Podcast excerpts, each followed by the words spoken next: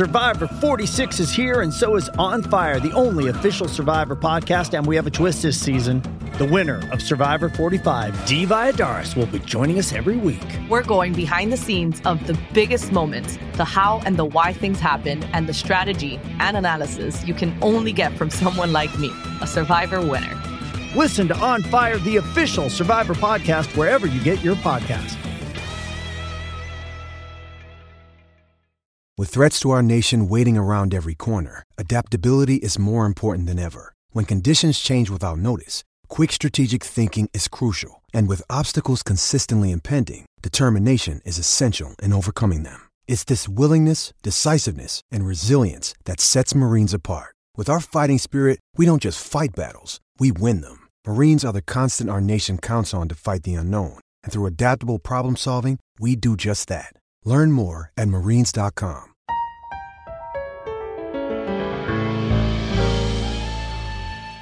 la jugada, el único show deportivo de la radio. Dirige Antonio Casale. Locos por el deporte.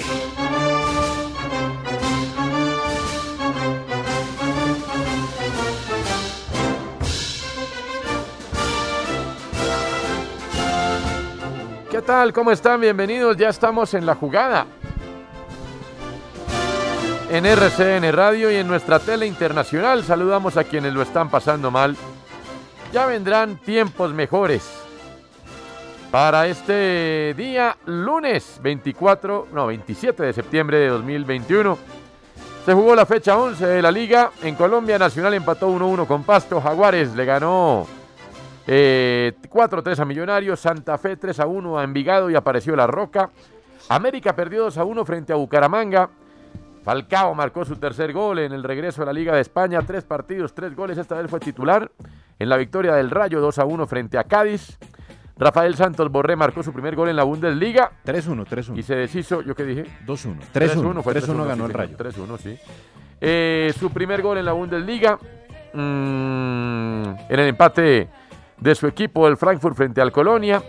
James no fue convocado para el partido de su equipo, el Al Rayyan, que empataron 2-2 frente al Cor, que eso fue hoy. John Córdoba, el de Krasnodar en la Liga Rusa, alcanzó su valoración más alta en el mercado de fichajes en el fútbol europeo, 17 millones de euros según Transfer Market. El colombiano es el octavo jugador colombiano más costoso, por debajo de Dubán Zapata, Muriel, entre otros. Frank Fabra fue titular en la victoria de Boca ante Colón por 1 a 0. También jugó eh, Edwin Cardona. Julian Alaphilippe se coronó bicampeón del mundo. Protagonizó un fuerte ataque y dejó atrás al equipo de Bélgica. Hablo de ciclismo, gran favorito para quedarse con el título. Urán, Higuita, Molano, Hodek, Tito Hernández y Gaviria abandonaron la competencia. Solamente Nelson Soto y Esteban Chávez terminaron la carrera. Lewis Hamilton en las últimas cuatro vueltas, con algo de fortuna por las malas decisiones de McLaren, se quedó con el Gran Premio de Rusia. Verstappen, que partió de último, llegó segundo. Hamilton recorrió el liderato y le lleva apenas dos punticos a Verstappen en el Mundial de Pilotos de la Fórmula 1. La Labor Cup correspondió para el equipo de Europa 14 a 1. No hubo pelea esta vez en la Labor Cup, no hubo pelea deportiva, quiero decir, en la Labor Cup, dominio apabullante de los tenistas de Europa. Bienvenidos.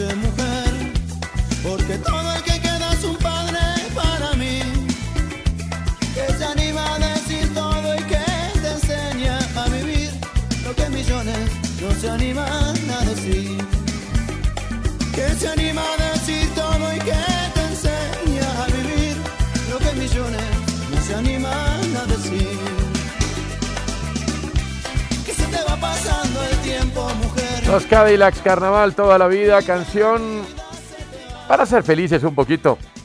¿Por qué no? Carnaval toda la vida, es una gran idea.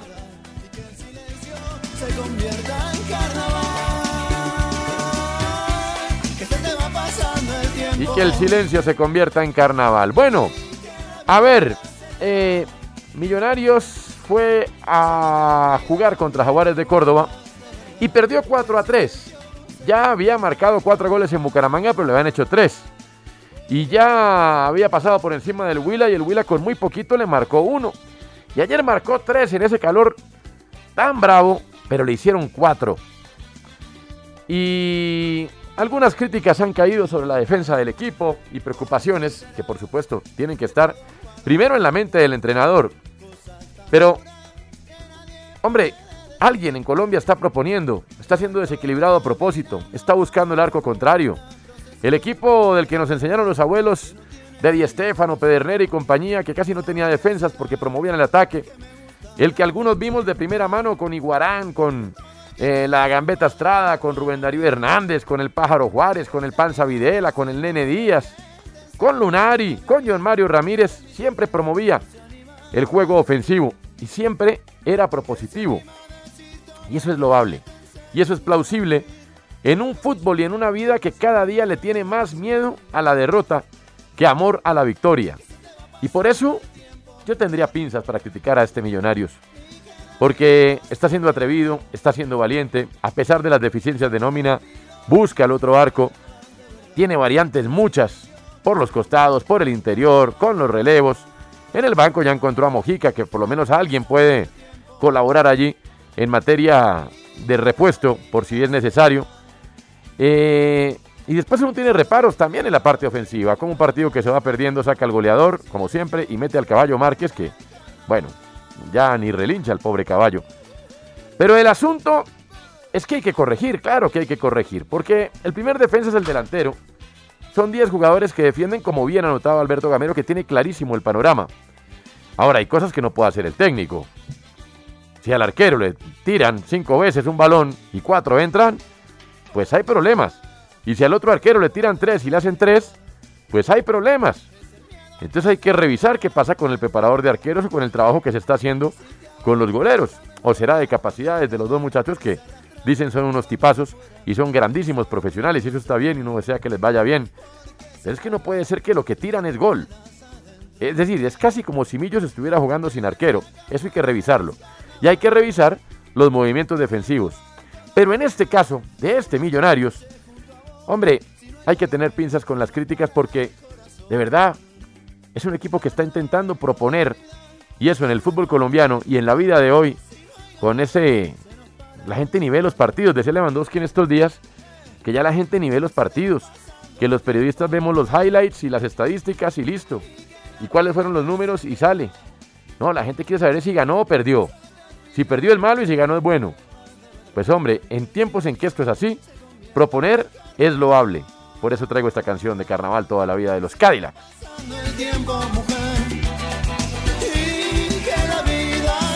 el Nicolás Samper, buenas tardes, ¿cómo va? ¿Qué canción trae y en qué está pensando? Óigala. Oh, Esta semana voy solo instrumental. eh, Nadie va a hablar en mis canciones salvo yo.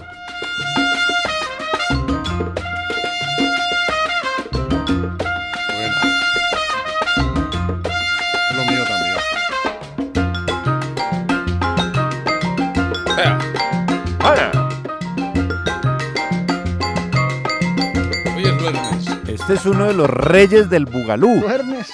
Luernes. Alfredito Levy, con su orquesta, nacido en Brooklyn. Tipo que hizo mucho bugalú, mucha música así, muy cercana al Latin Jazz. Y esta canción se llama Situation If Minor. Vea, óigala.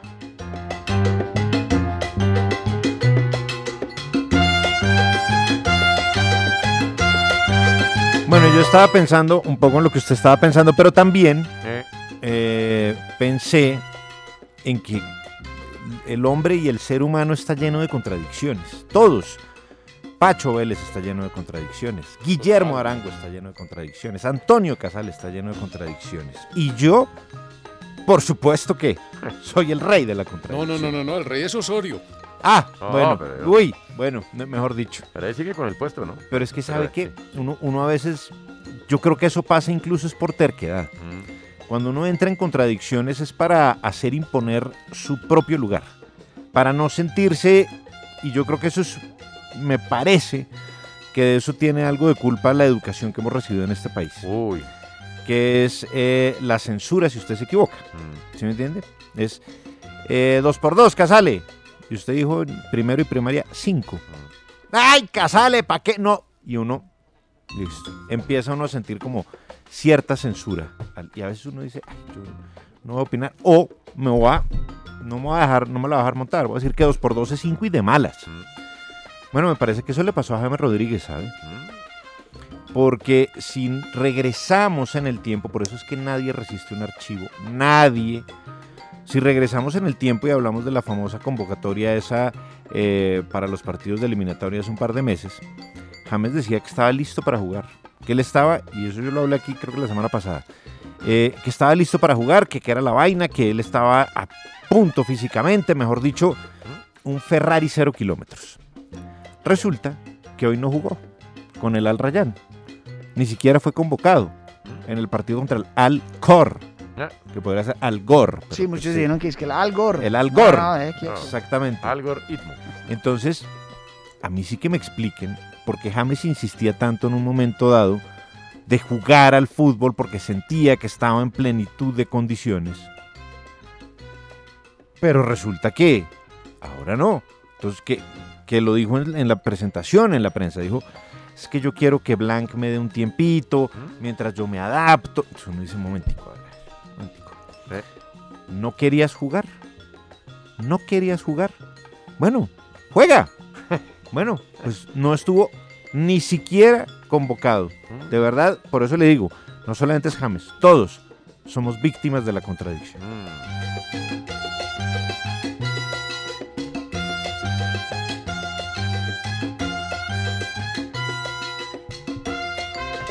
¿Qué pasa, Guillo Arango? ¿Qué canción traen? ¿Qué está pensando? Buenas tardes, Toño. The Pointer Sisters. Uy,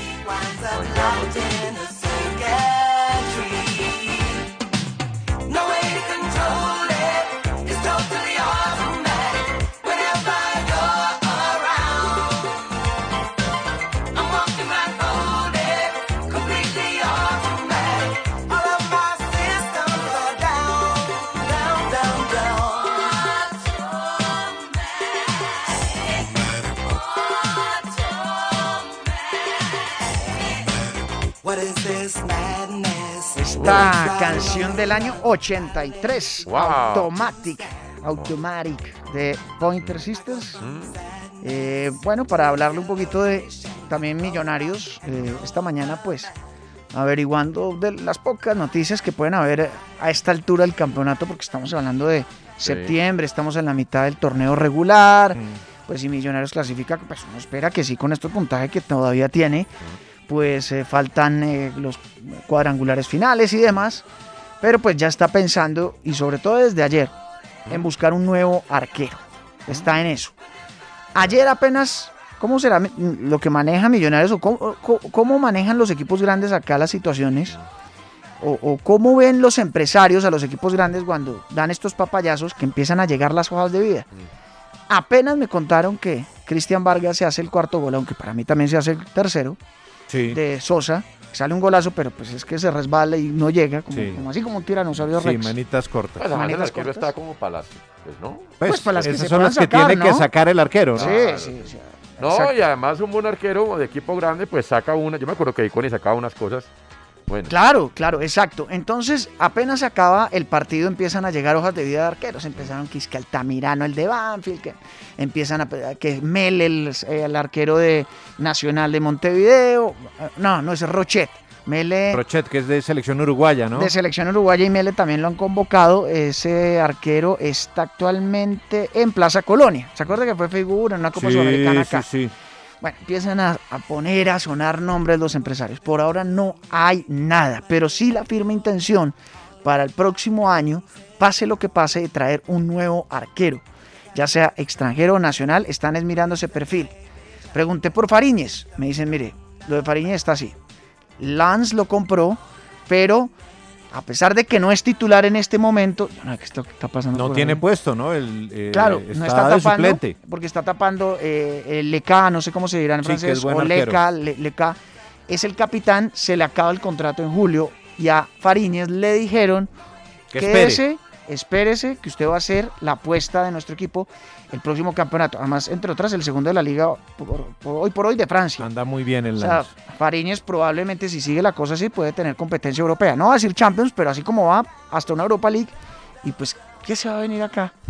¿No? En este momento ya ganando en euros, la situación bien, ya dio el aquí no le salto. fue bien al final al bueno Fariñez. Sí, Por el- eso es que yo quiero preguntar por el preparador de arqueros. El último, el último año de Fariñez y este año y medio de estos dos, ay, sí, está un es- señor Rojas que era del Tolima.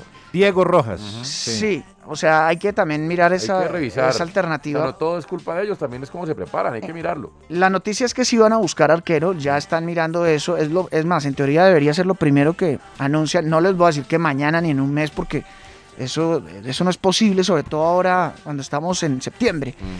Pero si están buscando arquero, renovación de contratos, están trabajando lo de Fernando Uribe, a pesar de que pues ya le están hablando al oído, que no, que venga, que de pronto otra vez México. Pero el jugador pues tiene el amor por Millonarios, que fue el que le dio la oportunidad. Él se tuvo que reducir su sueldo, obviamente, pero pues tampoco venía jugando y otra vez ha retomado la forma y él es muy agradecido con Millonarios. Entonces están trabajando en él, también en Daniel Ruiz, que la verdad está mostrando un momento excepcional, lo mejor hasta el momento de él y es joven, sobre todo jugando por derecha. Vio que lo pusieron por izquierda y no funcionó. Pero igual. ahí no nos digamos mentiras, ¿no? Cuando compre los derechos deportivos de Ruiz es porque ya está vendido. No, es que la mayoría de Sí. jugadores acá para que duren es muy difícil. Sí. O sea, lo de Román No en digo para que cualquier la gente no se emocione. Lo de Román en cualquier momento se va a dar. Sí. No es que estuviera en el fútbol europeo, a menos que se hubiera teletransportado, como decían la semana pasada. Ah. Él pide un permiso para solucionar unos problemas personales. No está negociando nada. Muy seguramente va a llegar algo por él, va a llegar algo por Ginás, por Steven Vega. Pero Millonarios está mirando las renovaciones también para asegurarse una plata a futuro. Lo de Vargas, Toño, es que tiene ya 31 años, va para 32. Claro. ¿Me entiende? Entonces ya uno enseñarle a un arquero a esa edad, me parece, es un buen arquero, pero para ser complemento de un equipo grande, no para ser el titular de un equipo grande, con todo el respeto. Yo apostaría ya definitivamente por Juan Moreno. Juan Moreno, al menos para este campeonato, 22 años, 10 años menor que Vargas, de la casa, ¿no? No acaba contrato a la vuelta a la esquina, Vargas acaba en junio, no en diciembre. En- y está lo de Esteban Ruiz, que es un arquero joven, 24 años, de proceso de selección, aunque me dicen que por ahora no estaría poniéndolo Gamero para estos próximos partidos. Si acaso hace el cambio de Moreno para el partido ante Águilas Doradas y tomaría él el rol de titular eh, ante la mala actuación de Cristian Vargas en estos últimos partidos. Lo cierto es que sí, Millonarios ataca, se propone fútbol, pero así como metió siete goles de visitante, recibió siete, ¿no? Eh, en esos dos partidos ante Bucaramanga y ante Jaguares, y lleva tres derrotas consecutivas ante Jaguares, las dos últimas en Montería por cuatro goles. Sí, señor. O sea, tampoco, pues. Muy bien. ¿Qué pasa, Pacho Vélez? ¿Qué canción trae y en qué está pensando? Hola Antonio, escucha. Esa es lo mío. Ah,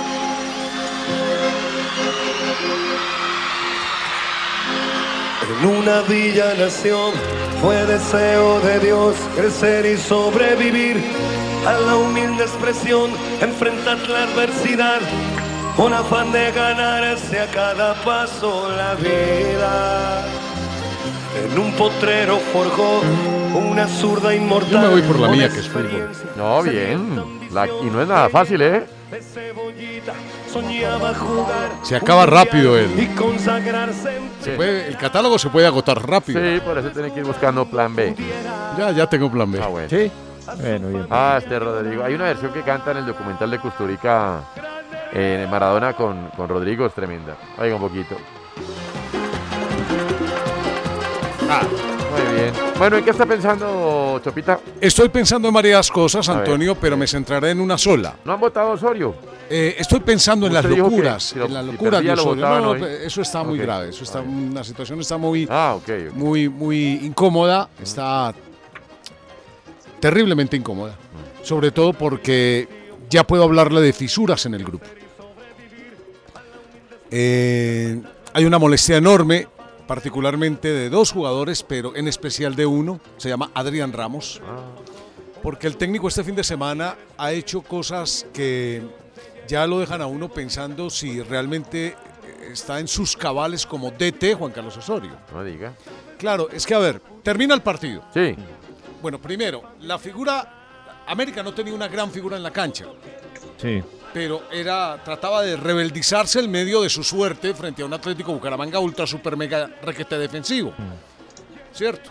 Entonces había un hombre que estaba liderando el ataque con todo, Adrián Ramos, y Juan Carlos lo saca. Sí. Al principio pensé, como la mayoría, que lo había sacado porque en el gol cayó mal y se golpeó la cintura. ¿Cierto? Pero cuando sale Adrián Ramos haciendo ese gesto de que, ¿qué pasó acá? ¿Por qué me, por qué ¿Por me qué me sacan a mí? Pero de igual manera, uno de bien intencionado le busca otra explicación. Dije, no, debe estar bravo con, porque, con él mismo, porque qué tan de malas, me necesitan, me lesiono, ¿cierto? Termina el partido, nos enteramos de que Adrián Ramos estaba de juco, yo no tenía nada, estaba para seguir, estaba perfecto, un golpe que ya, de largo, vamos de largo. Entonces, luego enfocan en la imagen a Adrián Ramos, a Paz, a Graterol sentados allá en una esquina. Y más ¿cierto? aburridos. Más aburridos que un caballo en un, en un balcón, dándose cuenta de la situación que está viviendo América y que el técnico literalmente desbarató el equipo del medio hacia arriba quitándole a Ramos, que era la mayor preocupación. Además, el técnico del Bucaramanga al final dice que le sacaron un problema. Claro. ¿cierto? Bueno, cuando llega la rueda de prensa, dice algo que lacera un grupo. Primero felicito a Sherman Cárdenas. En Metro, obtén un iPhone 12 con 5G y sistema de cámara doble por $99.99. Y no aceptes bla bla bla en tu vida, como la gente que se mete en las fotos de los demás. Enfoca, corta y adiós. Tú no aceptas bla bla bla en tu vida. No aceptes bla bla bla de tu servicio móvil. Obtén un iPhone 12 sin cargos de activación ni nada de bla bla bla. Solo en Metro by T-Mobile. Cámbiate Metro y trae tu ID. Esta oferta no es disponible para clientes actualmente con T-Mobile o quienes hayan estado con Metro en los últimos 180 días. Spin your passion into a business with Shopify and break sales records with the world's best converting checkout. Let's hear that one more time. The world's best converting checkout. Shopify's legendary checkout makes it easier for customers to shop on your website, across social media, and everywhere in between. Now that's music to your ears. Any way you spin it, you can be a smash hit with Shopify. Start your dollar a month trial today at shopify.com slash records. Al Pecoso Correa, a Cravioto, a la afición, que, que no había, pero que quedó afuera, los que veían el partido por televisión, felicitó a los que transmitieron el partido, y luego sale con la perlita de que le preocupa que el equipo, los jugadores mayores sean los más influyentes. A ver, luego él, si no hubiera sido por él, hubiera dado jugo de Formola Enríquez, Sí. el Nacional. Eso tiene muy molesto a todo el mundo en América. Y puntualmente al capitán del equipo, que es Adrián Ramos. Dice, no, es que eh, los jugadores influyentes en América son todos muy mayores. Y Adrián Ramos, que es un alma de Dios, Y- entre otras. Sí, ¿no? más bueno que el pan. Más bueno. aparte de eso, luego metió en la conversación a Teo Gutiérrez. ¿Qué tenía que ver Teo Gutiérrez en el tema? Cero, totalmente extraviado el técnico Juan Carlos Osorio. Luego vuelve y toma el hilo de la conversación en la rueda de prensa y luego vuelve y se sale, ¿cierto? Para hablar de que el equipo del fútbol colombiano de mayor posesión es América. Y, no, totalmente descuadrado. Yo la verdad, eh, como lo admiro, hoy estoy más inquieto por él que nunca. Lo veo Pero usted sí lo admira, Pacho. Totalmente. eh, y tengo por él un cariño y un respeto especial, pero ¿Ah, sí? estoy doble y triplemente sorprendido de ver las reacciones que ha tenido últimamente. Es como si se le hubiera ido la onda. Ha dejado la sensatez a un lado, porque aquí ya, ya no estamos hablando de rotaciones, Antonio. No. Ya no estamos hablando simplemente de que mueve un equipo bruscamente de un partido hacia el otro. No. Estamos hablando de incoherencias. Estamos hablando de cosas que nada tienen que ver con No, y, pero además hay una cosa, hay un equipo muy nervioso, ¿no? Sí, esa lo defensa, transmite de, la esa cancha. defensa de tres, donde además él les da la orden de salir jugando, y esa pelota a esos pobres tres de atrás les rebota en las canillas. Total. Muertos del susto. Oye. y además de todo, al minuto 16 saca uno de esos tres. Eh, Al pelado Ortiz, que es el trompo de poner. Sí, bueno, entonces uno dice, hermano, pero no, eh, minuto 16, yo sé que tenía amarilla. Sí, pero claro, ¿no? igual, Sí, ¿no? sí, sí. Pero, pero, pero se ve muy descuaderna. Esa defensa de tres, pues ustedes, los técnicos, ustedes técnicos, Sí, sí. eh, eso tiene que estar muy bien trabajado, aceitadito y no, pues no- bueno, esa, esa crítica constructiva se le viene haciendo a Osorio desde tiempos de Nacional, ¿no? Cuando tú juegas con una línea de tres, tienes que asumir dos actitudes, no, no una tibia. Mm. O eres muy ofensivo y soportas con los tres del fondo lo ancho de la cancha, Sí. o eres muy defensivo y te refuerzas con dos tipos a los lados para armarse. Bueno, pero además si no puedes salir jugando con la pelota en los pies, Sí. pues para eso está la pelota, las pelotas que se tiran entre líneas, las diagonales, Claro, de en acuerdo. de el saque del arquero. Mm. no, no, él está, él está en una confusión total. Es decir, él- o él es muy berraco y nosotros somos unos brutos. Es posible, ¿no? O, o sí, de pronto se salga con la suya y luego le va. Porque le viene Huila, pero, que es un- como un respiro. Sí. Pero luego le viene Millonario, Nacional, Tolima, el clásico, miércoles. Entonces se le ve venir partidos en donde él inclusive podría. Pero usted había dicho que si lo votaban, si perdía el sábado, lo Sí, votaban sí, esta semana. está- ¿Lo votan sí. hoy, más tarde o mañana? Pues a ver, lo que pasa es que Tulio ha sido muy cambiante. Le voy a citar palabras textuales de la parte directiva. A ver. No nos lo aguantamos más. ok. ¿Cierto? Sí. Sin embargo, hoy en horas de la mañana y ayer mismo cruzo llamadas, averiguo y, y ellos están, a ellos los asalta una pequeña duda, ¿Eh? ¿cierto?, de dar el paso, porque eh, el profesor Osorio, primero Mauricio Romero, el presidente, lo defiende a muerte. Ok. ¿Cierto? Y le ha dicho al máximo accionista Tulio Gómez, aguántelo un poco más, aguántelo un poco más, aguántelo un poco más. Entonces, ha sembrado la duda, ¿cierto? Porque el equipo ya se lo iban a dar a Gerson González. Le iban a decir, termine Gerson, Sí. usted el torneo, para ver cómo reconstruimos esto, por favor, métalo entre los ocho. Y además, Gerson, cada vez que ha tomado el equipo, ha sido como el profesor Claro. Restrepo Sí. nacional. Y meterlo en los ocho no es nada difícil. No, no, no, no, Hasta no. Es que, dos partidos y ya está un ahora, punto. tú ves la tabla, Antonio, y la tabla está en un atoradero. Sí, por eso. Hoy averiguamos cuánto se necesita para clasificar, es decir, una proyección falible matemática y estamos hablando de un o un 28 o un 27 alto, es decir, ha bajado. ¿Por qué? Porque es que hay demasiados equipos apeñuscados Claro. entre 17, O sea, se va a clasificar con menos del 50% de claro, rendimiento. claro, una cosa Si usted absurda. sacaba 4-9 sobre 10 en el colegio, ¿qué le pasaba? Claro, claro. Eh, en- no, aquí es más, en este momento Equidad gana el partido esta tarde, Sí. hoy, en la noche, y se metió en la pelea otra vez. Sí, por eso.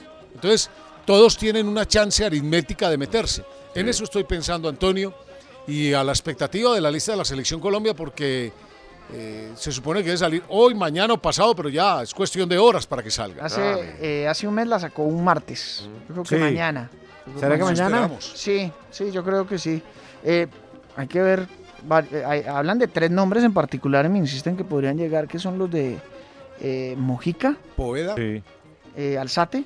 Ah, perdón, perdón. Ah, Steven Alzate, sí. Del aunque Brighton. yo no sé Alzate, es que no está jugando. En este momento el Brighton no está jugando. Exacto. Y Lerma. Porque si no es ahora, es para la próxima. Sí. Más Espera. una que otra sorpresa, ¿no? Que podría darse. Yo no sé si alcance para un Dubán Vergara, que está funcionando muy bien. Muy bien, Dubara. Du- Muy bien. sí. Muy bien con el Monterrey. Y bueno, el regreso de Juan Zapata, que yo creo que eso sí es una sorpresa. Muriel no le alcanza. Y yo No, creo que no le alcanza a James, ¿no? Eso sí. No, pero es que James ni siquiera. No sé si, pues. Si no porque- puede, si ni siquiera es suplente en el Al Rayyan hoy. Claro, no. bueno, pues. pero dejemos ser feliz al muchacho que está buscando su En el, felicidad. Sí, Al, sí, sí. En el Al. Bryan. Ya, ya, bueno, ya, ya. ya. ¿Cómo se llama el equipo? No, en Al el Ryan. Al Ryan, sino que le dicen el Al Bryan, versión Bryan. colombiana. Lo, Ah, lo ya, ya. trasladan. Yo, yo ya, ya, ya voy con Andrea Guerrero. Yo, yo he tomado una actitud. Esto es personal, ¿no? Señor. Al Bryan. Hombre, guardemos los- las grandes cosas que nos dio James y las grandes alegrías. Y el muchacho está buscando ser feliz, dejémoslo. Que él intente ser feliz, que, que- que busque su felicidad. Está bien. Y, y seamos gratos, agradezcamos. Es que ¿sabe qué pasa, Toño? Otro James no vamos a volver a ver en muchos años. Al menos a mí me pasa. Y yo sé que a mucha gente también le pasa lo mismo. Es que es tan crack James. Sí. Tan crack, o sea, eh, o sea, en técnicamente hablando, o sea, la pierna izquierda, Sí. ese remate de larga distancia, el pase filtrado, el tiro libre, Sí. Que a uno le da una piedra, Sí. que se despilfarre todo ese talento y Sí, que lo haya desperdiciado durante tantos años últimamente. Sí. Es por eso. Claro, es claro. por eso, realmente. No es porque uno le tenga piedra, nada. No. A uno, a mí me da es piedra la Yo sé. situación. Yo, sé, Sí. yo, yo lo que quiero es canalizar esa piedra que también me da a veces Y digo, hombre. Es que no tenemos tampoco mucho. No, no, no, nada. exacto. Un Pero- James sale cada 20, 30 años aquí en Colombia. Pues sí, pero el muchacho no está. Entonces, eh, seamos gratos por todo lo que nos dio y si algún día vuelve a estar, bienvenido. Y si no, gracias eternas. exigencia. Mm, Muy bravo. Andrea, ¿cómo le va? ¿Qué canción traen? ¿Qué está pensando? No sé lo que piensas, me tienes dando vuelta. Te vas y Quique. regresas, me daña la cara. No se vaya, Nicolás. Amo. ¿Quique Chorches? Te quiero probar Ah, no. de nuevo. Pero sí pareciera, ¿no? Es Quique, es Quique, es ¿Es Quique. Ah, entonces- Sí es. ¿Cuántos hijos tienen Quique y Ana Kurnikova? Balaguer, ayúdame. Vaina Ellos son como del Opus Dei, sí. Tienen ¿Sí? bastante, sí. Uno con Ana Kournikova. Bueno, no. tranquilo. Bueno, está bien. ¿Y esto qué es la nueva de Enrique Iglesias? óiganla, A ver. óiganla. Oigamos. Tres. Tres, Lucy, Nicholas y Mary. Muy bien. No me explico esta locura que al verte me da, que me da, que me da, que Y ahí entra un rapero. Ay, ya. Si ya te va bien, ma, ¿pa' qué Ah, no, es en fijaste? solitario. No, es él. Bien, Es que es el autotune le hace cambiar de voz en cada estrofa. ¿Y es la nueva? Es la nueva canción. Qué Obviamente salió el jueves. Sí. O sea, ustedes sabrán que los jueves es- son los lanzamientos. Claro. ¿Cómo se El llama? viernes se llama Pendejo. Pendejo.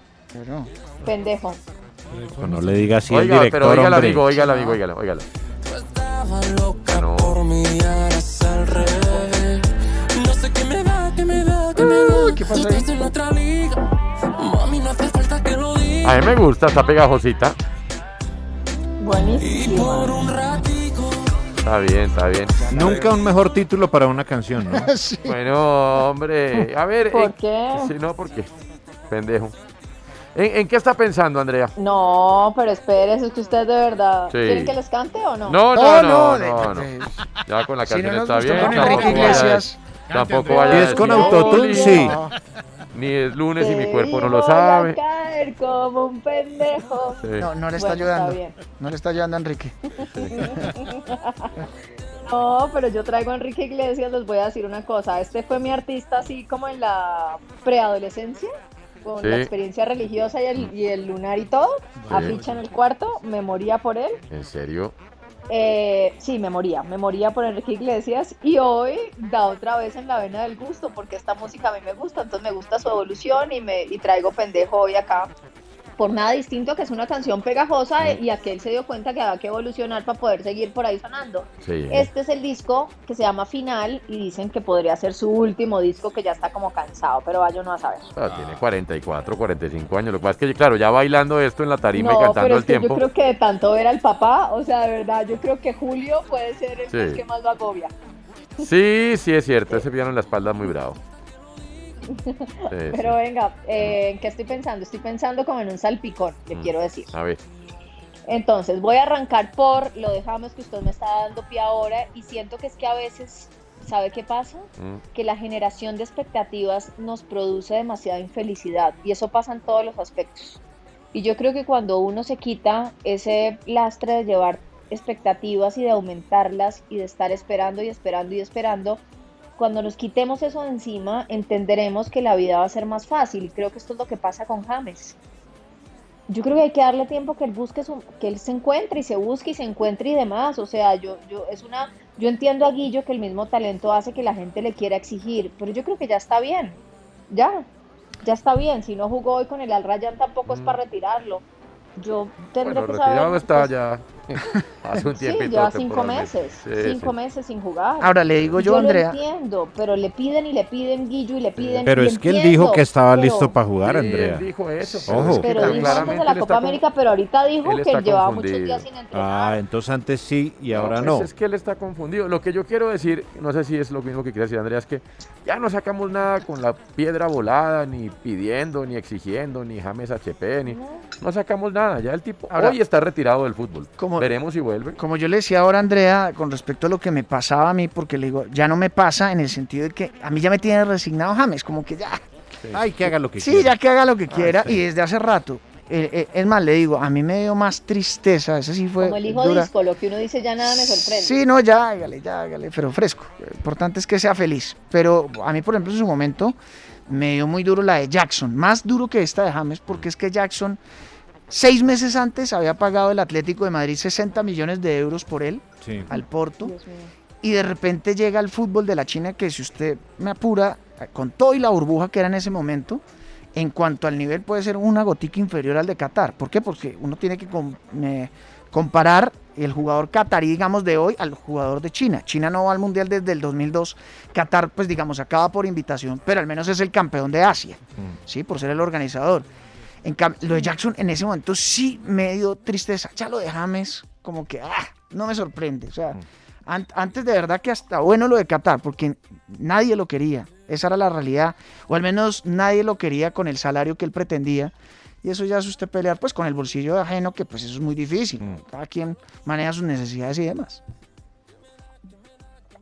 Ese es mi primer tema y estoy con Antonio. Ya, ya, dejemos un rato eso. Yo de verdad les juro que yo a mí ya me agobia un poco. El segundo tema que les traía, que me tiene pensando es,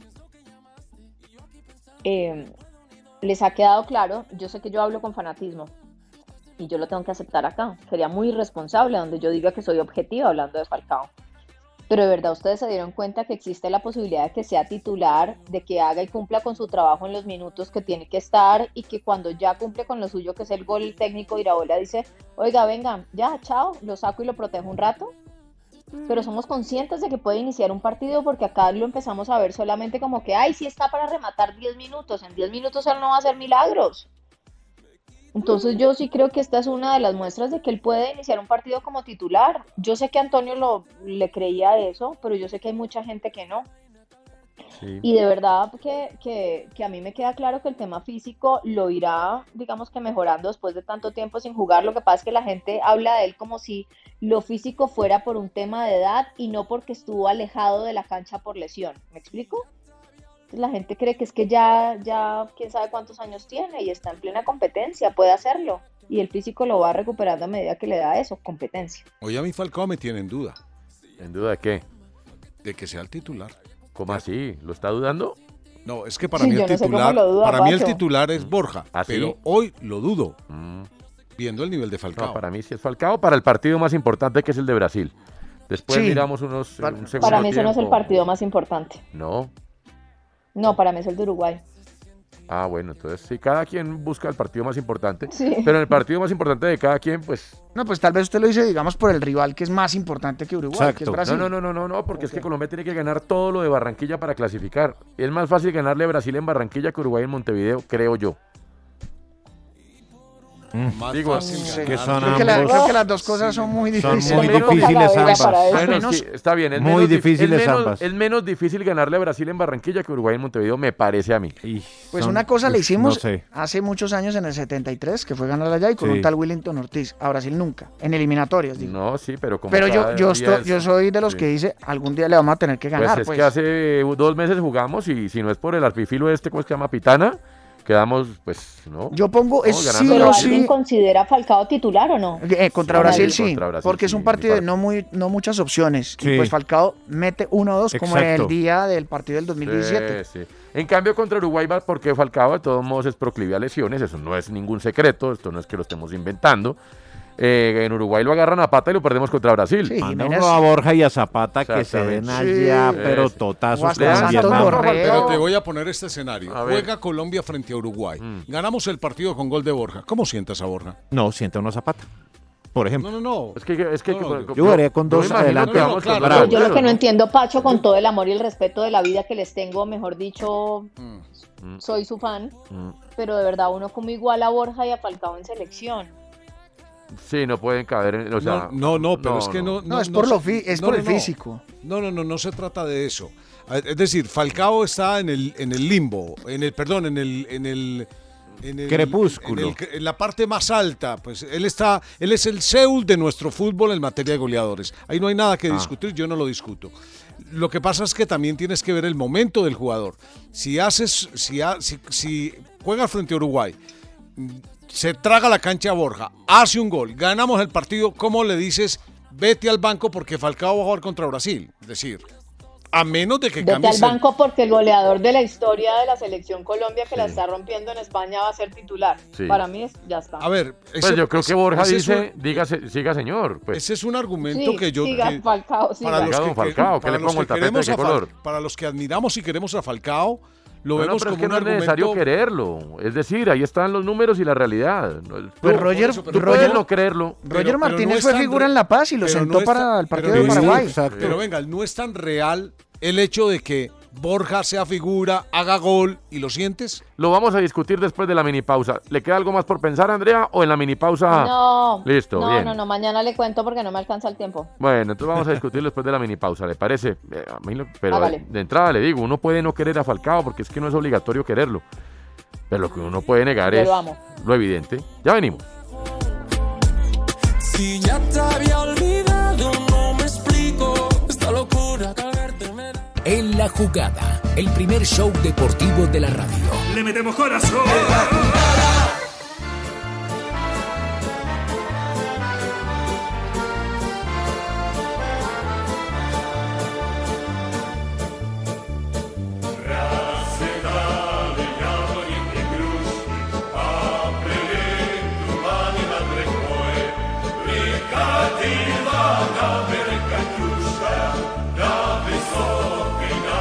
Balaguer? ¿Y en qué está pensando? Toño, buenas tardes para usted, compañeros oyentes, pensando en, eh, en Rusia. Esta canción se llama La Katusha. eh, y la Katusha es como le dicen cariñosamente a las Catalinas en Rusia. Pueden recordar la historia de una mujer, la gran zarina Claro. Catalina. 35 años en el poder. 9, 10, 11, 12, 13, 14 y 15. 16, 17, Eh, 18. una canción que además, Nico, hacía parte de la época de la Segunda Guerra Mundial eh, y era de una joven esperando a su amado. Así como la tenista rusa Elena Vesnina estaba esperando que le devolvieran sus medallas. Imagínense que el pasado 11 de septiembre Mm. se entraron Nico y oyentes unos ladrones a la casa de esta tenista rusa, tiene 35 años de edad, medalla de oro en Río y medalla de plata en Tokio, Sí. Y se le llevaron todo.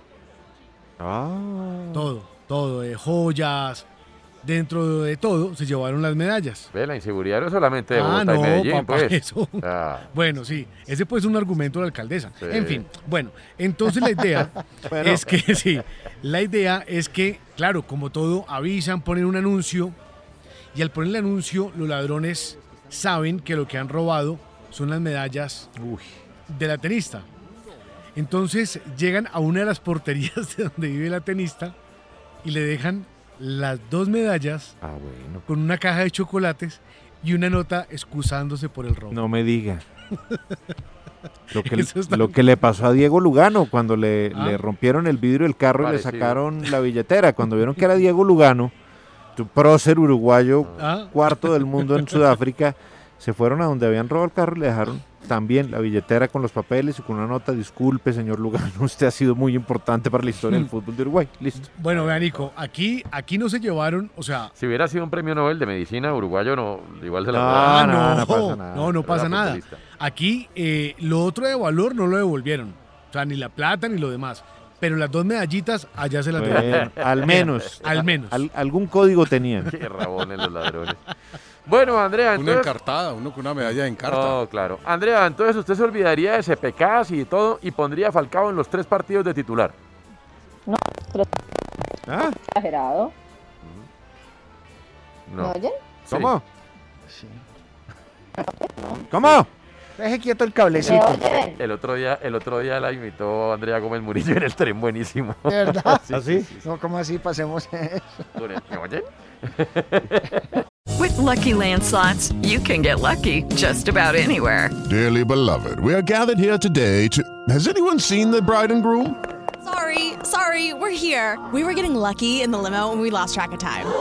No, Lucky Land Casino, with cash prizes that add up quicker than a guest registry. In that case, I pronounce you lucky. Play for free at LuckyLandSlots.com. Daily bonuses are waiting. No purchase necessary. Void where prohibited by law. 18 plus. Terms and conditions apply. See website for details. With the Lucky Land Slots, you can get lucky just about anywhere. This is your captain speaking. Uh, we've got clear runway and the weather's fine, but we're just going to circle up here a while and uh, get lucky. No, no, nothing like that. It's just these cash prizes add up quick. So I suggest you sit back, keep your tray table upright, and start getting lucky. Play for free at LuckyLandSlots.com. Are you feeling lucky? No purchase necessary. Void where prohibited by law. 18 plus terms and conditions apply. See website for details. Andrea. No, está bueno. No, usted ¿Qué? está sufriendo una abducción extraterrestre en estos momentos. no. O sea, es un sonido además como, me oye. Pero no, pero mire, el asunto que tenemos para discutirlo es buena discusión, porque no deja de ser Falcao. Pero lo vamos a discutir después de las noticias que ya vienen. Antes, Guillo acaba de terminar el primer tiempo del partido entre el Celta de Vigo y el Granada con tres colombianos en la cancha y uno en el banquillo. Sí, Oli, eh, Santiago Arias otra vez en el banco, Sí. ¿no? Pues como que lo alternan. Juega un partido sí, uno no. Uno, uno sí, Sí. uno no. No sé si le va a alcanzar a Selección Colombia, la verdad. Para llevarlo poco a poco. Eh, pero bueno, Santiago Arias no está siendo eh, utilizado como titular. Carlos Vaca y Luis Javier Suárez son la delantera titular del Granada ante el Celta de Vigo que tiene a Jason Murillo como inicialista. 0 por 0 se acabó ya el primer tiempo. Suárez y Vaca. ¿Qué Suárez. cantidad de delanteros tenemos? Ahora sí. Sí. Andrea, déjenos planteada su tesis para discutirla después de las noticias. ¿Usted pondría a Falcao titular en los tres partidos? No, en los tres partidos no, Antonio, pero sí pensaría ponerlo por lo menos en dos partidos de los tres. Ok, ¿qué serían cuáles? Mm, para mí el de Uruguay. Y me deja pensando, la verdad, es que yo estoy pensando con la necesidad. Entonces pienso en Ecuador, aunque digo ahí, digamos que será un partido súper físico, tal, un partido de choque. O sea, ¿para usted No es sé, menos difícil pero- ganar en Montevideo que ganarle a Brasil en Barranquilla? Toño, ¿sabe qué es lo que pasa? Que yo no estoy, usted está, usted y yo estamos haciendo cálculos diferentes.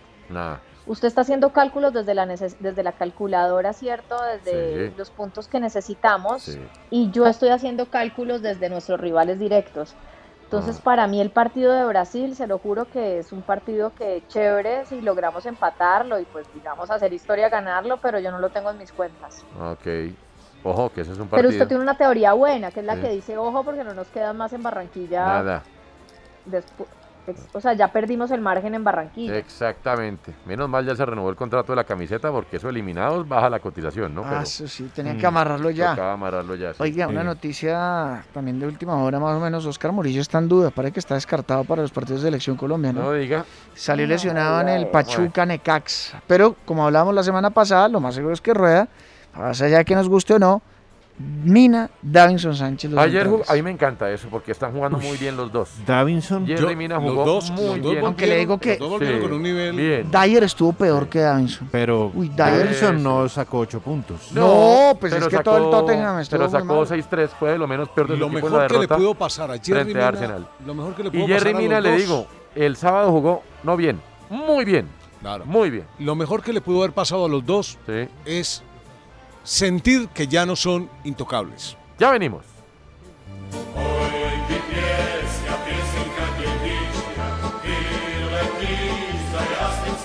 En la jugada estamos.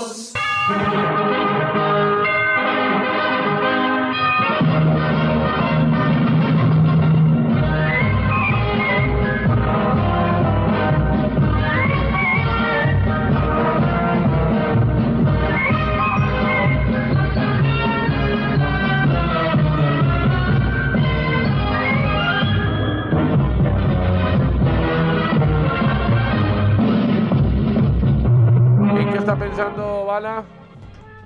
Pensando en que cualquier equipo estaría feliz de tener a Cristiano Ronaldo, Claro. como es ahora en Manchester United. Mm.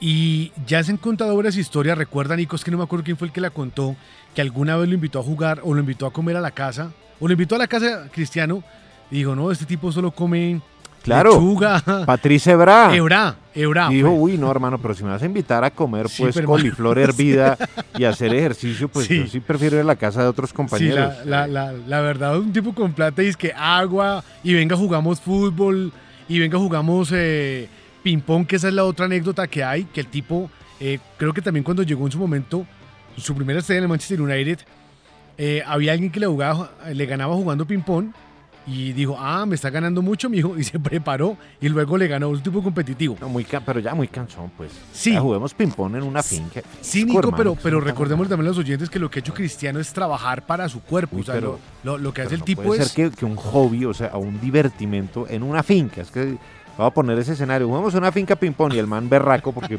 no.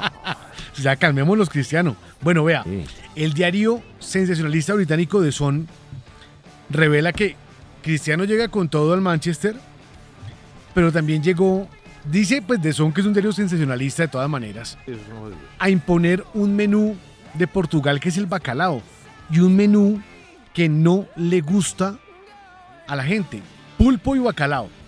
Ese fue, eso fue lo que digo, venga, mire, la, la- la proteína que tiene, entonces, eh, aguacate, jamón, huevos. Había partes del menú que le gustaban a Cristiano. Otros, por ejemplo, el tipo dice, mire, el postre es tradicional en todos los jugadores del Manchester United. Cristiano no come postre. El tipo dijo, postre no. Sí. Entonces, ¿qué pasó? Claro, el cocinero dice, no, vea, llegó Cristiano y ahora entonces que bacalao. Y eso le cae bien a unos y a otros no. ¿Por qué? Porque obviamente es una figura para el club y ya está diciendo el cocinero, pues sigue una dieta muy estricta. Ojo, él, no todos. Claro.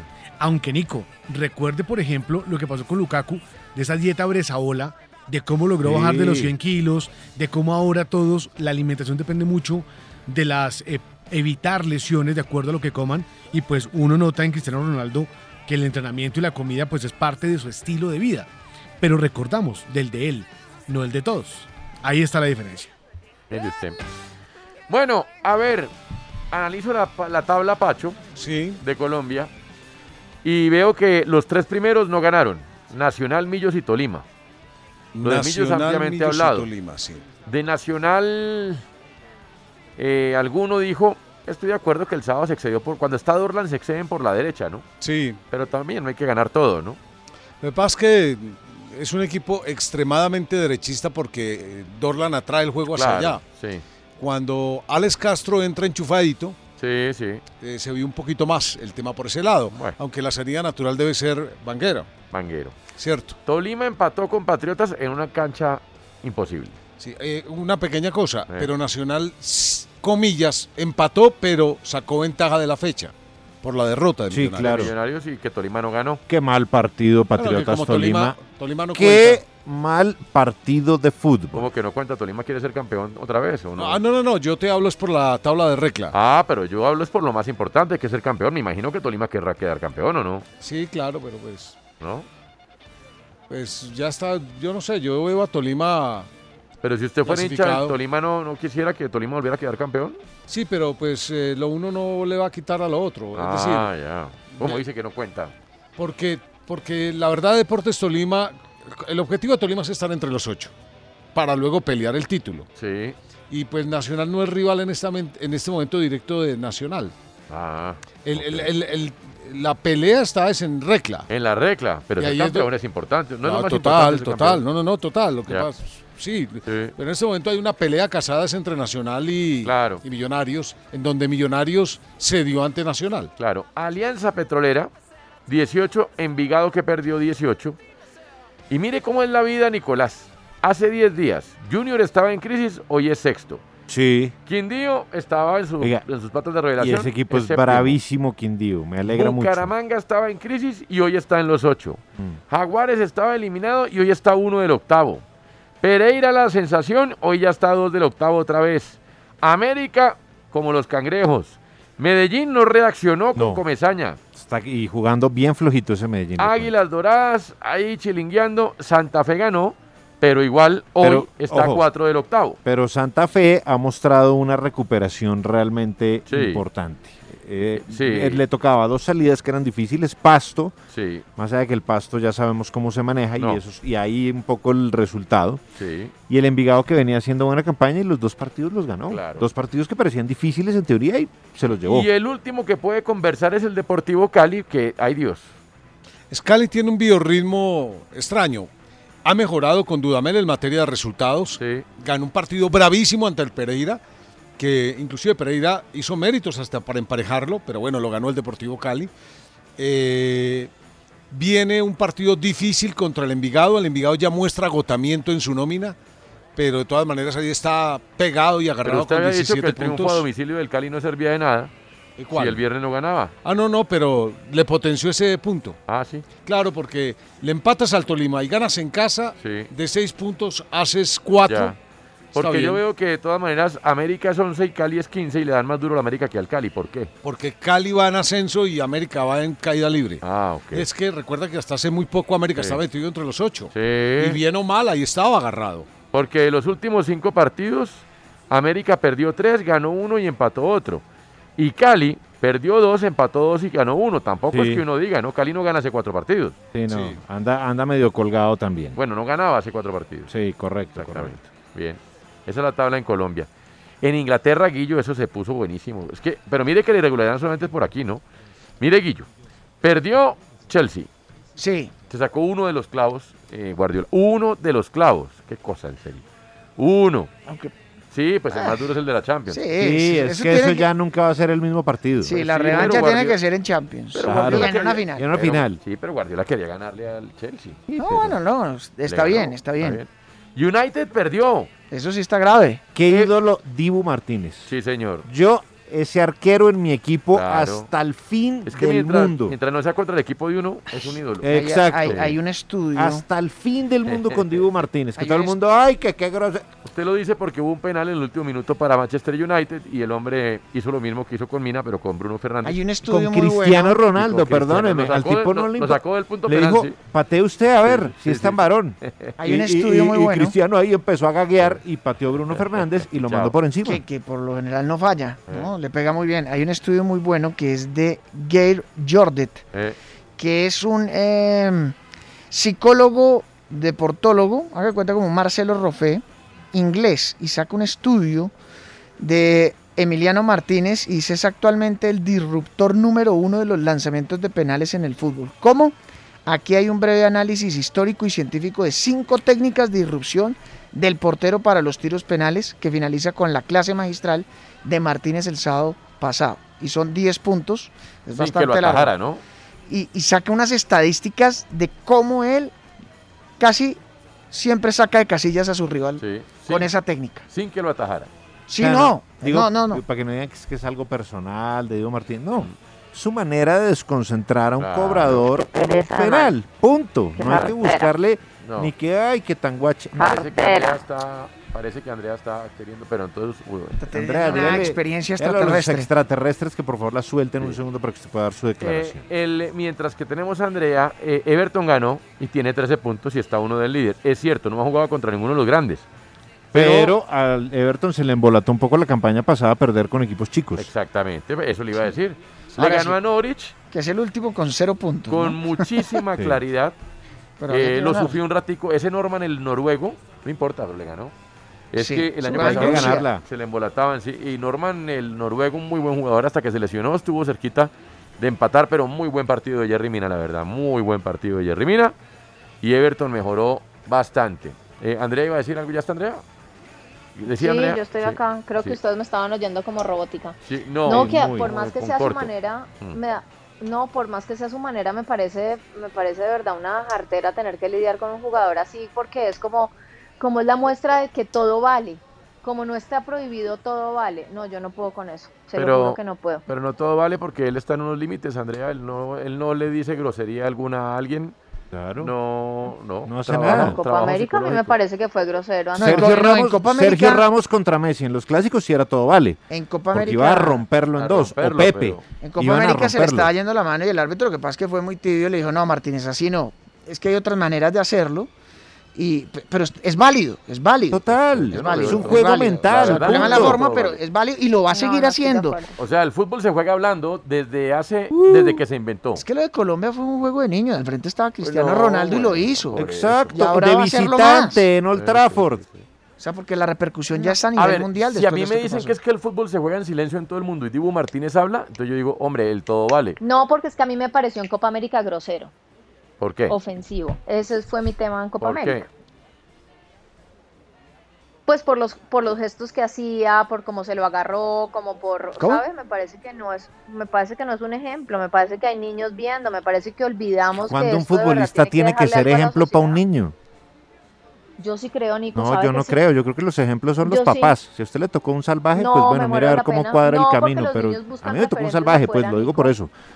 Y a mí me No, tocó mirar cómo corregía el rumbo, pero yo afuera. no estaba mirando a Vivalda ni a Espíndola a ver ellos cómo me ¿Usted cree educaban. que los niños no miran cómo es Ronaldo, cómo es Messi, cómo es Sí, Neymar? pero no se educan a partir de eso, porque ellos no hacen ni tareas con los chinos, ni reciben vaciadones de Cristiano No, Ronaldo. pero yo sí creo que No. tienen una pauta en la en la No, en yo no la- creo. Yo personalmente Yo yo me sí. pongo en la mitad. Yo de esa teoría sí, de papá. Andrea, Juan Antonio, difiero. aprendiendo a jugar fútbol, Yo lo sí. primero que hace es tirarse al piso apenas coge la pelota. Entonces yo le digo y, y le explico.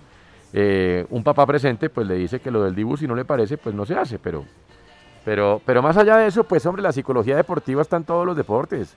Cuando Djokovic se va al baño y vuelve. Cuando el boxeador Claro, calienta la pelea en la rueda de prensa. todos los deportes. Cuando Mourinho calienta el partido en la rueda de prensa. Cuando Teófilo habla con el rival. Lo que pasa es que cuando le toca en contra del equipo de uno, uno dice, se siente ofendido, ¿no? Pero bueno, es el punto de vista de Andrea. Pero ahí está el No es que tampoco lo aplaudo si fuera iniciado por nosotros. No, pues seguro. así- sí, Nu- es- Nunca ha pasado. ¿Está segura? ¿Qué cosa? O sea, cuando Falcao arregló el partido en Lima, eh, ¿le Uy, pareció ejemplo para los niños? consternada días y de- yo no podía creer esto. Se lo juro. Y hoy me digo, hoy, hoy en día, no, no, no, pero no hice nada en ese momento. Ojo, Sí. no es que yo haya dicho, ay, porque fuimos, eso es mentira. Eh. Pero hoy en día, cuando retrocedo la película, digo, no puede ser de verdad que uno celebre esta vaina. Se lo juro. O sea, hoy lo pienso. Sí. Pero Ni ¿cuántos esa años sí no después? me, no me afectó tanto después de ver cómo se pasaban el balón los uruguayos y los argentinos, que eso sí fue más vergonzoso Claro, todavía. pero en la teoría, si uno condena a los uruguayos y argentinos en aquella vez, Claro, también pero tendríamos ya- que haber... Las dos cosas. Es que ya en esto sí. Es que, no sé, yo siento que son situaciones diferentes. Son momentos del juego. Sí, o sea, son son, momentos del de- juego que no tienen un control determinado. Son cosas que son decisiones de los futbolistas que las toman en algún momento y dicen, yo tengo que mirar cómo hago para desconcentrar al tipo. Este es mi método. Y el tipo tiene que estar listo para que no lo saquen de Es que, casillas. de hecho, en el estudio que cita Guillermo, eh, por ejemplo, ponen a dos arqueros que tuvo Liverpool, a Bruce Grovelar y a Jersey Dudek, y su movimiento de piernas dentro del arco. Eso es un indicador de que un arquero necesita engañar a su pateador. ¿Qué pasó? Bruce Grovelar salió adelante con ese engaño en el Liverpool Roma del año 83 Y y Dudek. Salió avante con ese engaño en el Liverpool Milan del 2005. Son tácticas que tienen que usar los jugadores Sí, ahora lo que va van más allá de, patear una pelota, digo. Porque aquí no en- condenamos a Cardona cuando con la misma dureza que a Dibu Martínez cuando se ganó la roja en aquel partido amistoso frente a Corea que le costó la ida al Mundial. No, yo creo que sí le Dijimos- dimos duro. No, yo sí, al menos yo sí, así, a mí sí me no pareció una soberana estupidez de Cardona. que- ¿Ah? Ah, pues no sé. Ah. Eh, eh, eh, yo al menos sí lo. Lo que pasa es que el contexto era un amistoso, esa era la Copa América, pero al menos yo sí. La verdad a mí me pareció un gesto estúpido. Y por eso todavía no puedo creer que muchos digan, y es que no llevó a Cardona a Rusia 2018. Exactamente. Y yo, pero a ver, ¿no acuerdan que el tipo estuvo en la fiesta de los jugadores de Boca? Eh. Le hizo eso al coreano. Peckerman no lo pudo poner en los partidos amistosos. E igual con todo eso salen a decir que lo querían ver en el Mundial. Que hizo falta, sí hizo falta. Es que nos pues falta no era el observar jugador. más, nos falta ser más observadores. Es que es difícil ausentarse del juicio, pero hay que ser más observadores. Es muy bravo. Es muy bravo. Exactamente. Yo me quedo con Diego Martínez en mi equipo. Bueno, Ah, no, no, yo también. No, yo no lo. yo Siempre, prefiero. Le pongo sea, contrato prefiero vitalicio. No sé. prefiere a qué. Pensando. Mire, No, a cualquiera. así, a cualquiera. Brighton tenía un, o tiene, Andrea, una posibilidad de ser líder hoy en la Premier, con una nómina muy, muy, muy, muy de- reducida, pero pierde 1-0 con Crystal Palace. Es que si gana Brighton, que todavía tiene tiempo, haría 15 puntos. Eso en Inglaterra. En Italia, Inter y Atalanta jugaron un partidazo de lo que más me gustó este fin de semana que vi.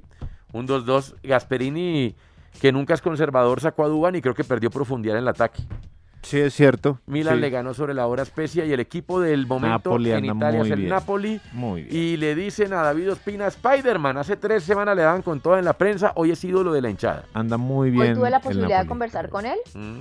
y les quiero decir que el tema de la confianza en términos de clubes lo tiene absolutamente motivado. Bueno. Es que Meret volvió O hace sea- tres partidos y igual lo sigue banqueando. Sí, sí, sí. Spider-Man Ospina. Sí. Muy bien. Alzate entró ya en el segundo tiempo. ¿Ah, Steven sí? Alzate con el Brighton, Para sí. el Brighton. Por eh, Burn entró. Eso está bien. ¿Qué pasó, Pacho? Que estaba por allá en otra mientras No, yo pe- no, no, yo pensaba, pensaba en. Yo admiro mucho el- ese pensamiento de Nicolás porque no tiene filtros para decir lo que siente, lo que Sí. piensa y lo que cree. Pero estoy muy lejos de él en aceptar comportamientos como el de Martínez. O sea, usted, si Dibu hubiera sido colombiano en aquel día de la Copa América y pasa lo que pasa, usted dice, ay no, devolvamos el marcador porque es que Dibu hizo, le, le- le hizo un gesto obsceno y fue grosero con a Messi. Con eh, Messi. Cuando termina el partido y en el fondo del vestuario le digo no quiero que vuelva a hacer Porque a eso. nosotros no nos molestó en lo más mínimo lo que le hizo Mina, Mina a- al uruguayo en el partido contra Uruguay, en el partido anterior. No dijimos No, absolutamente es nada. que a ver, hay dos situaciones. Quedó bastante Hay dos situaciones con el Dibu Martínez. A mí me molestó fue el, el- ese tipo de corte que se hace. Totalmente. Eso, Sí. la celebración después del fallo, eso no me gusta. Es que es- a eso me no. refiero, a Lo eso me de refiero. desconcentrar al rival, no, eso es completamente válido. Y decirle las El cosas. fútbol, el fútbol es de así. hablar, el fútbol es de hablar y todo el tiempo se dirán cosas, Mm.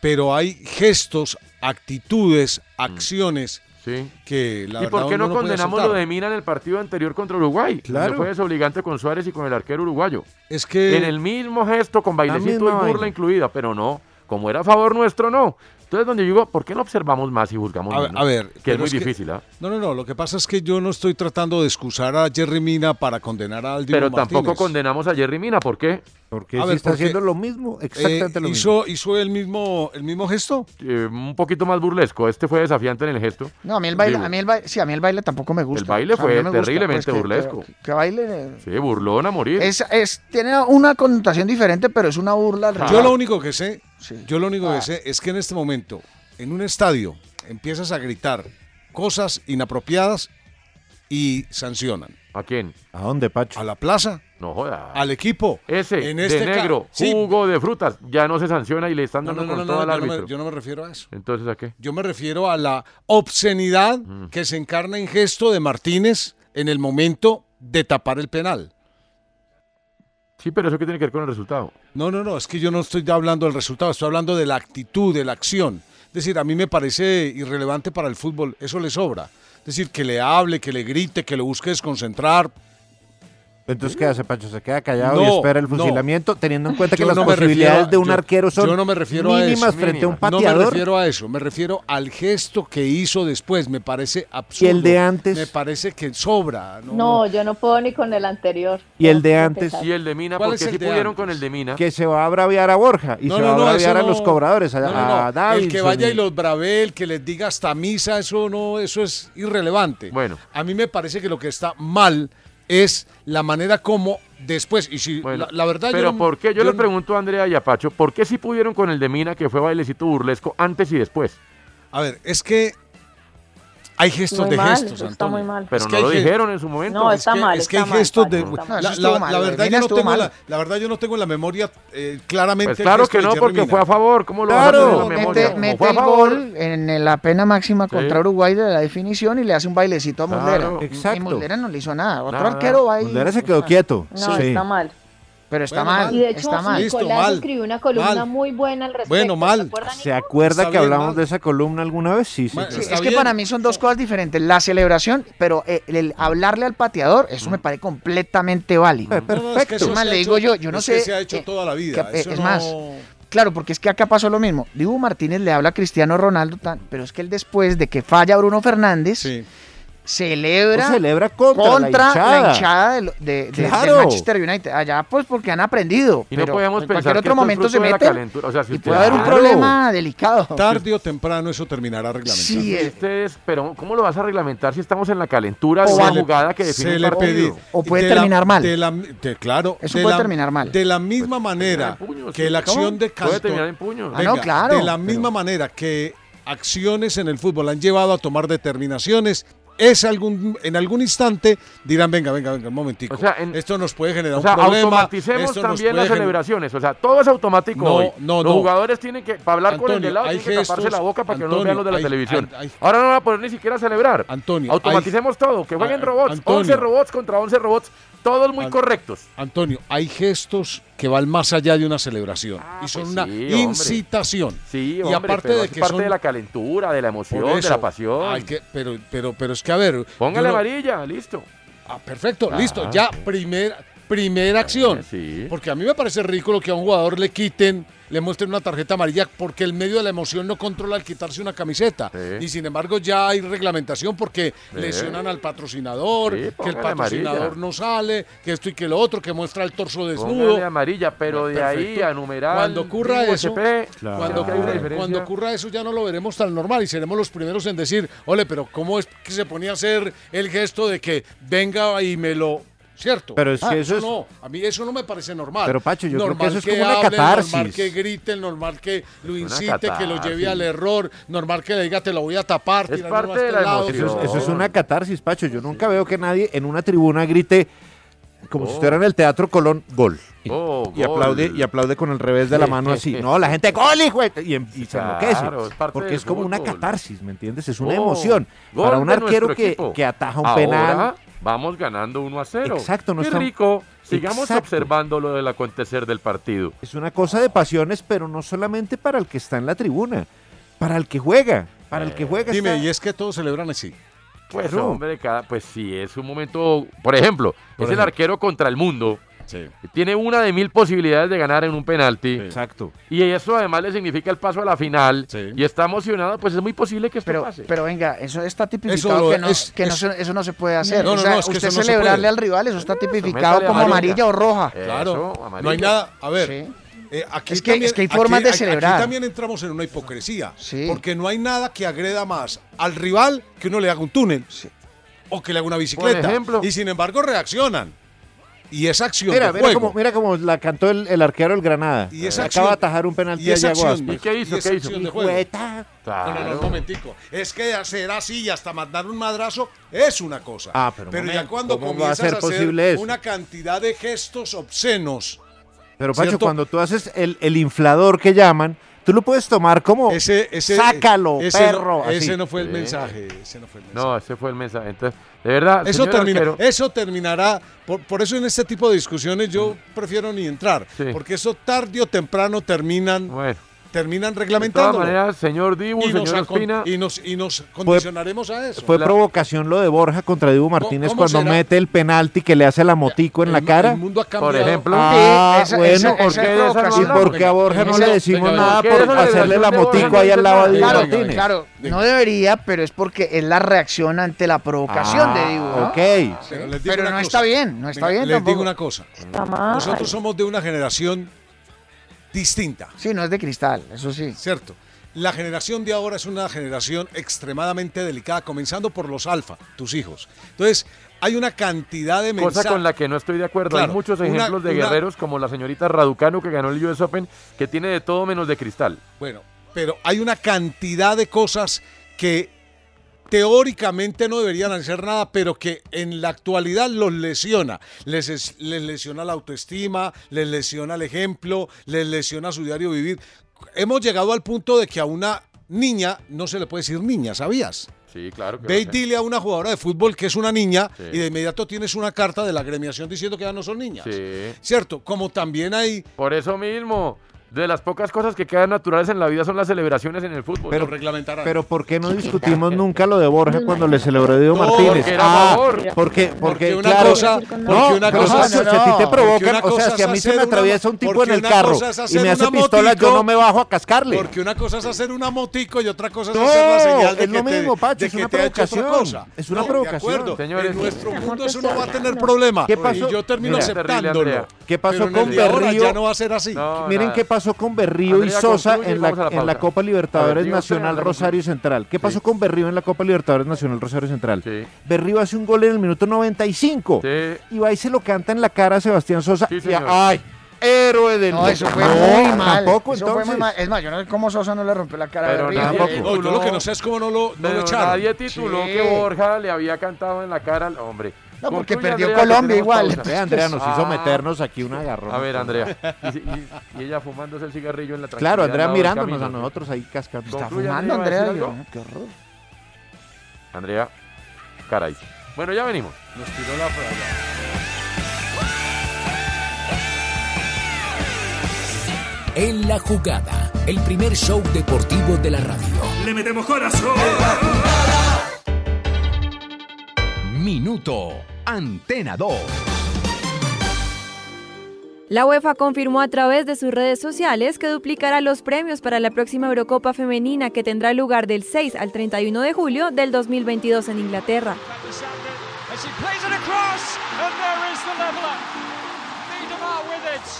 La Federación Europea repartirá 16 millones de euros entre los equipos que disputen la etapa final de la Copa.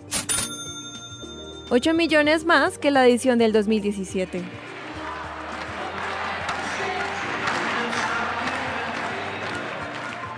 Adicionalmente, se entregarán 4.5 millones de euros entre los clubes que liberen a sus jugadoras para esta competencia. La final será en el estadio de Wembley. A pesar de los esfuerzos, la brecha económica con respecto a la Eurocopa masculina sigue siendo amplia, pues en la reciente Copa en donde Italia se coronó campeón, en premios se repartieron alrededor de 331 millones de euros. Usted escucha en la jugada de RCN Radio, nuestra radio. En la jugada estamos. Esa es nuestra pasión.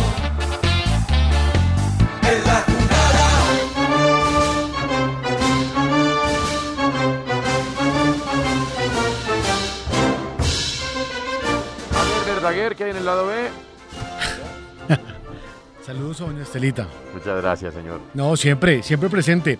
Bueno, vea, Toño, en el lado B, Toño de Oyentes, lo que hay es que se corrió la primera maratón de las eh, majors, eh, de las seis grandes maratones del mundo, luego de la pandemia y fue en Berlín. Lo que es importante, Nico, de hacer caso, ¿no?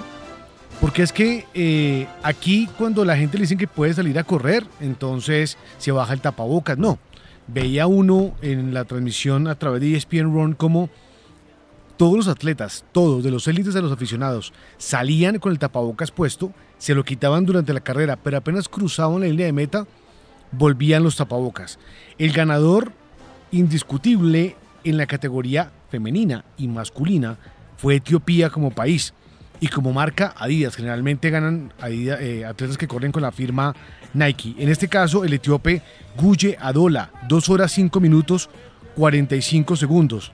Ojo al apellido de este jugador, que puede ser un poco polémico, pero a la vez cae muy bien, Nico, para un corredor. ¿Qué pasó? Betel Llegón. no podía ser otra cosa. Llegón. Llegón. Llegón tiene que ser atleta y quedó de segundo. Y el favorito No, pero que era. ¿cómo quedas de segundo, Llegón? el favorito que era Bekele quedó. Que Nenisa Bekele quedó de tercero. Mire. Y en la categoría femenina, la ganadora fue Gotitom Gebreslacé. Dos datos. El primero, colombiano, Nicolás Santos, mejor latinoamericano. No me diga. Puesto número 60 dentro de 25 mil corredores. Es un top impresionante. 2 horas 29 minutos, 12 segundos. Y recuerden que les conté la historia del atleta de 40 años, Shalin Flanagan, que luego de, volvió del retiro, dos cirugías de rodillas. Dijo, las voy a correr las seis maratones en menos de 3 horas. Pues ya arrancó Berlín, 2 horas 38 minutos. Mire. Muy bien. Ah, bueno, sí, está Muy bueno. bien, buenos Muy- tiempos. Yo diría que muy bien. Es así, así es. Bueno, mire, se lesionó Steven Alzate, Guillo. Sí. Más de malas. Duró 15 minutos. 15 minutos. Ah, sí. listo.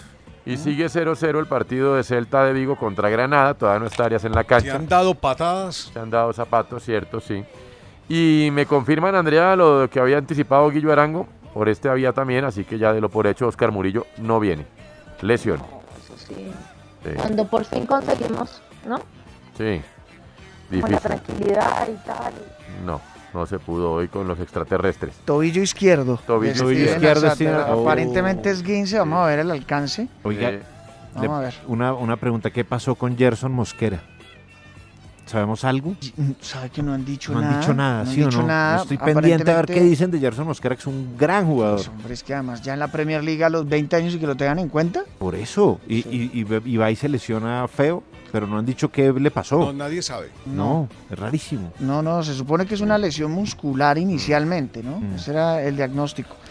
A- Aquí estoy viendo tobillo izquierdo de Steven Alzate, rotación externa. Normalmente esto es eh, esguince o fractura. No. Acá. pero van a hacer eh, exámenes para ver los alcances, pero uy, la imagen la verdad se ve muy Ay, fea. Dios mío. Ojalá Ay, no, yo creo que ese es. 15 por la imagen, pero sí se ve feo. Vamos a pedir dignidad con Nicolás Amper.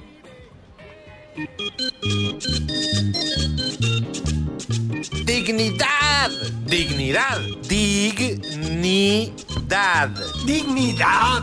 Oh, ¿No conoces la dignidad cuando la ves? ¿Dónde está la dignidad? ¡Dignidad! ¿Qué Oiga, pasó? Óigame, eh, vi que hubo una problemas en las carreteras en Colombia. Se volvieron hinchas de millonarios y como que unos del Medellín los emboscaron Ah. en plena carretera. Bueno, ¿hasta cuándo vamos a tenernos, disculpe usted, que mamar este plan? ¿Hasta cuándo? Mm. No, ¡Dignidad! dignidad, sí. El Burofax de Pacho.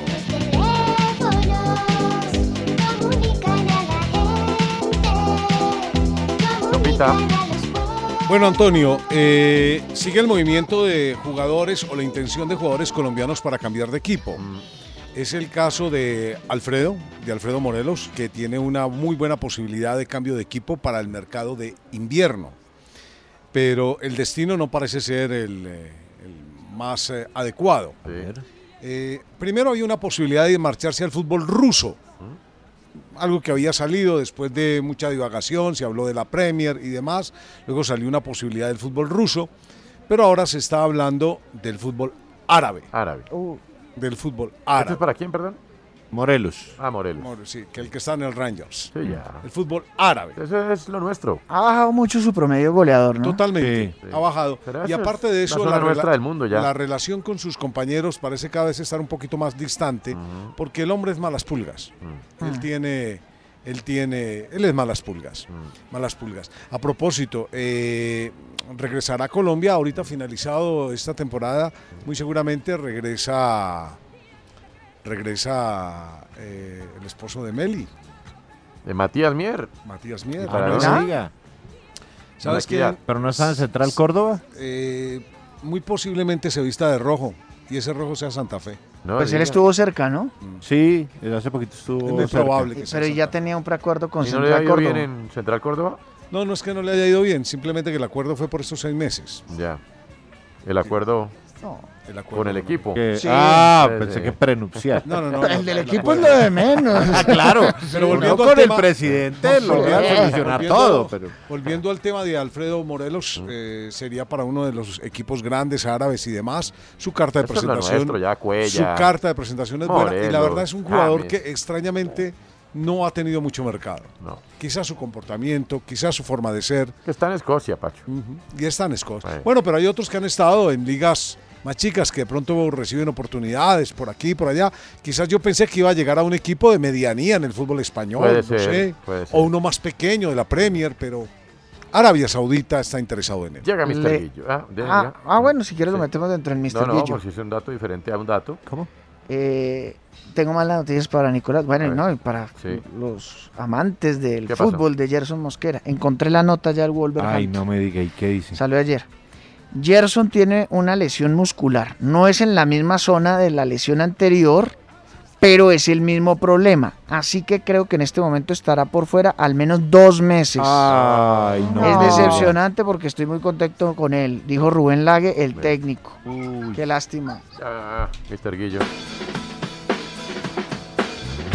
Mr. Guillo. A ver, Mr. Guillo. A ver, busco lo que tenía Mr. Guillo. a ver, Ah, sí, sí. listo, ahora sí. Un y medio. Últimos países en estrenar goleadores en la primera división de España. De eh, Pion Sisto de Uganda con el Celta de Vigo. Sí, claro. Por Mike- discontinuo. Ajá. Michael Olunga, el keniata del Girona. ¿Eh? Junior Firpo de República Dominicana con el Betis. ¿Eh? Wu Lei con el español ¿Eh? de China, ¿no? Sí. Eh, con el español eh, siendo jugador chino. Mm. Y Laix Moriba, que ya no está en el Barcelona, que es nacido en Guinea. Es país de nacimiento el jugador, no Claro. qué selección juega. Y ayer se estrenó la nacionalidad de Armenia en la Liga de España. Ay, vi. El gol de Jaroyan con el Cádiz Sí. ante el Rayo Vallecano donde está Falcao García y Iván Arboleda. Mire usted, llega la crónica de Sebastián Rueda para que nos recree qué fue lo que terminó de pasar en el Gran Premio de Fórmula 1 de Rusia y también en los mundiales de ciclismo y vienen las noticias y después el tren.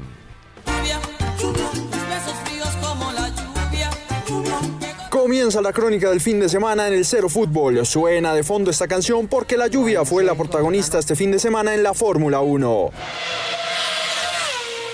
El domingo se disputaba el Gran Premio de Rusia en el Autódromo de Sochi y todo estaba servido para que el piloto británico de la escudería McLaren, Lando Norris, ganara luego de haber logrado su primera pole position que le permitió ubicarse en la primera grilla de salida. El joven automovilista estaba haciendo una formidable carrera, sin embargo, a falta de seis vueltas para terminar, comenzó a llover y Norris no entró en los boxes para cambiar sus neumáticos lisos a unos de lluvia para no perder tiempo. Con el pasar de los minutos, la cantidad de agua que caía del cielo comenzó a incrementar y Lewis Hamilton, que había estado toda la carrera tras Norris, empezó a ganar terreno debido a que sí cambió sus neumáticos cuando comenzó la lluvia. Finalmente fue tanto lo que disminuyó el rendimiento de Norris en la pista al salirse en las curvas por no tener neumáticos adecuados que terminó en la séptima posición y Hamilton ganó la carrera. El británico de la escudería Mercedes llegó a su victoria número 100 en Fórmula 1, reafirmando cada vez más que es uno de los mejores pilotos en la historia de este deporte. He's right there. I guess you looking in the wind doing the same thing. Hamilton llegó a su victoria número 100 en la temporada que lo ubica en la primera posición del campeonato de pilotos, seguido por el neerlandés Max Verstappen. En el campeonato de constructores, Mercedes es primero, seguido de la escudería Red Bull Honda. El siguiente premio será el de Turquía el próximo 10 de octubre. Ahora nos transportamos a Flandes, en Bélgica, donde se llevó a cabo el Mundial de Ciclismo de Ruta que ganó el francés Julian Alaphilippe y en el que Colombia no tuvo un buen resultado teniendo en cuenta la calidad de sus pedalistas. Fernando Gaviria, Sebastián Molano, Álvaro Hodge, Rigobert Urán, Sergio Higuita, Esteban Chávez, Nelson Soto y José Tito Hernández fueron los ocho pedalistas cafeteros en la competición. Las esperanzas comenzaron a esfumarse cuando a falta de 100 kilómetros de terminar la carrera que tenía un total de 263 kilómetros, Rigobert Urán, que era la ficha más importante del combinado nacional, tomó la decisión de retirarse y Sergio Higuita lo acompañó. A partir de ahí, uno a uno de los pedalistas colombianos se fueron retirando. Finalmente, solo dos cafeteros terminaron la prueba, Esteban Chávez en la casilla 64 y Nelson Soto en la 65. Mundial para el olvido de los ciclistas del país en una competición en la que nuestros deportistas, pese a su talento, no han podido dar pie con bola y donde no hay una clara estrategia para lograr el título. Esto fue lo más destacado en el Cero Fútbol del fin de semana.